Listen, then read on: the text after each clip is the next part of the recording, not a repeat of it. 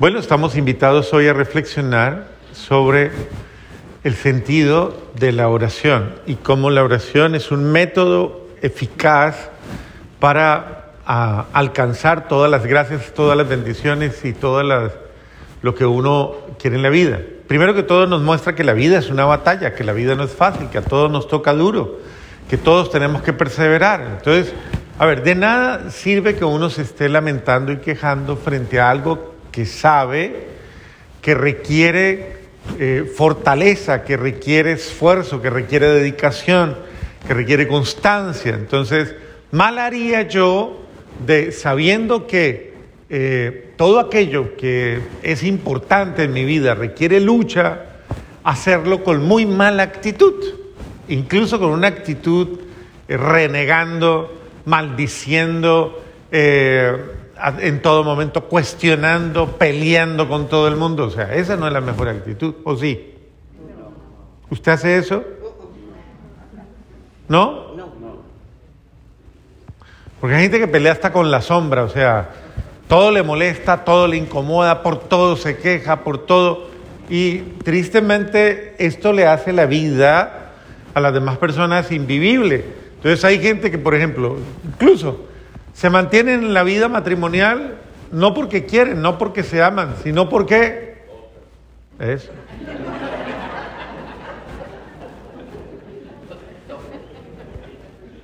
No le salió del alma, sino de la inspiración.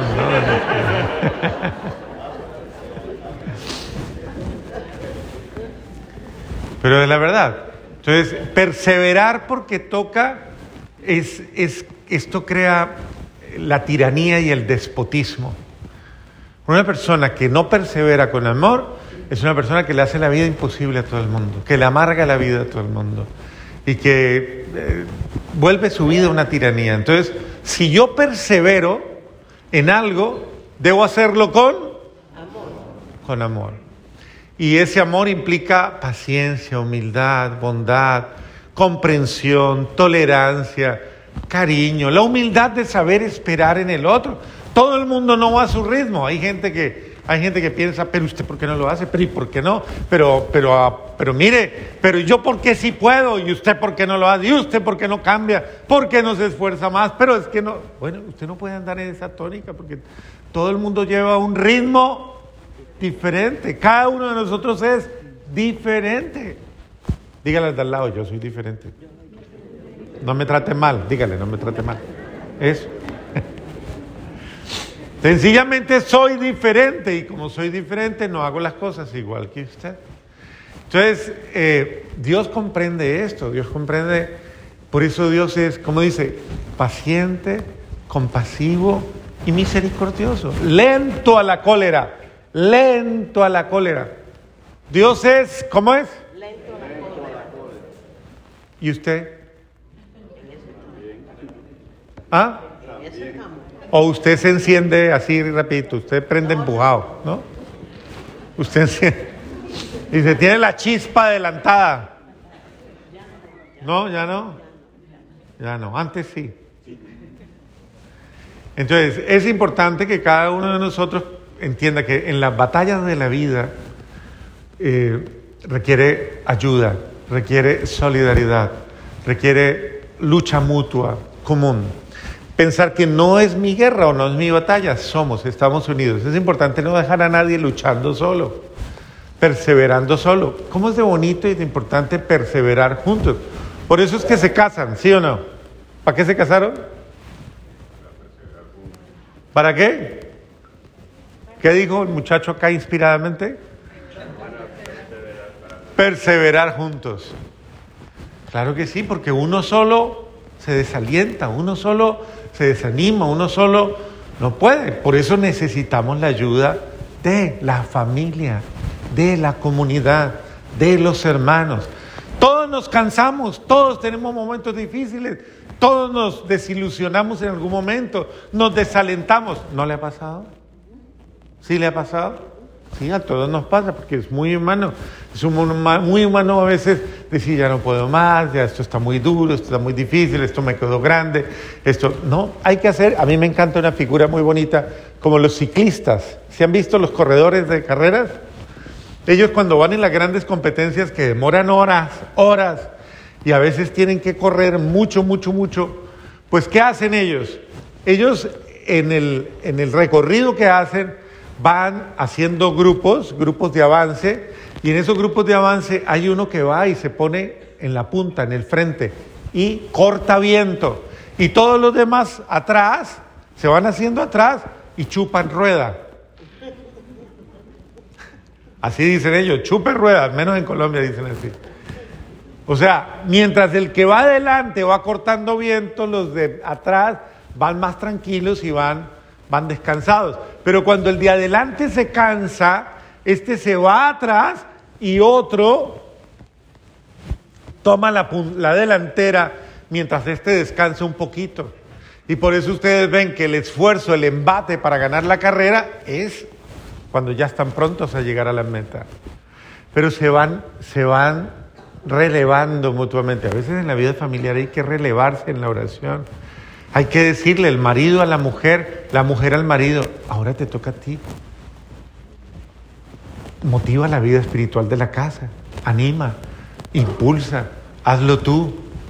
No, no cojamos la pereza que cogen algunos de, no, rece usted que usted reza más bonito. Es que a, usted sí le escucha a Dios, a mí no. Es que usted está más cerca. Es que usted es más rezandero, más rezandera. Es no, pero pues. No. Ayudémonos mutuamente. La vida, la familia es una célula que respira viva. La oración es la respiración de esa célula familiar. Sí que hay que orar y hay que respirar en familia, respirar en oración. Por eso es importante nunca perder el ritmo de la oración en las mañanas, en las comidas, al desayuno, antes de irnos a trabajar, al regresar, en el almuerzo, en el carro, en la salida, al acostarnos. Todos oremos, oremos, oremos, constantemente confiemos en Dios. Y esa actitud nos ayuda. Acuérdense de Moisés, Aarón y Hor. Se cansaba Moisés, ¿Y qué pasaba? Perdían la guerra. ¿Y entonces qué hacían? Coja usted de allá, cojo yo acá y que no se le caigan las manos. Y le mantuvieron las manos a Moisés todo el tiempo hasta que, si usted quiere ganar la guerra, la guerra en su hogar, no deje que se cansen los líderes espirituales de su hogar. Cuídelos. Cuídelos, impúlselos, ayúdenlos, dígale, no se preocupe, yo estoy a su lado. Puede que yo no rece tan bonito, pero eso sí, aquí estoy respondiendo. Hágale, o sea, es importante, importante que nos ayudemos mutuamente. Y Jesús nos lo pone nuestro Señor de una manera más. Dice, vuélvase Intenso, intensa. Acose a Dios. Aquí le está diciendo, acose a Dios. Acóselo. Este es el único caso en el que no nos meten a la cárcel por acoso. Usted, usted puede acosar a Dios, o sea, usted puede ir, insista, persista, resista, búsquelo, moléstelo. El Señor está diciendo, vea, si ese juez no le hace lo que quiere por, por su deber, lo hará porque le tiene cansado. Entonces, ¿qué está diciendo? Pues cánsenme a mí, es lo que está diciendo. Cansen a Dios insista, persista, resista, sea absolutamente intenso hasta que Dios le conceda lo que usted necesita. Porque hay una gran diferencia entre el juez injusto y Dios. Dios es bueno y Dios nos ama. Así que, ¿será que Dios no nos va a dar algo bueno? ¿Algo que nos conviene? Ahora, no insista en pedir lo que no le conviene. Tal vez hay cosas que a usted no le convienen.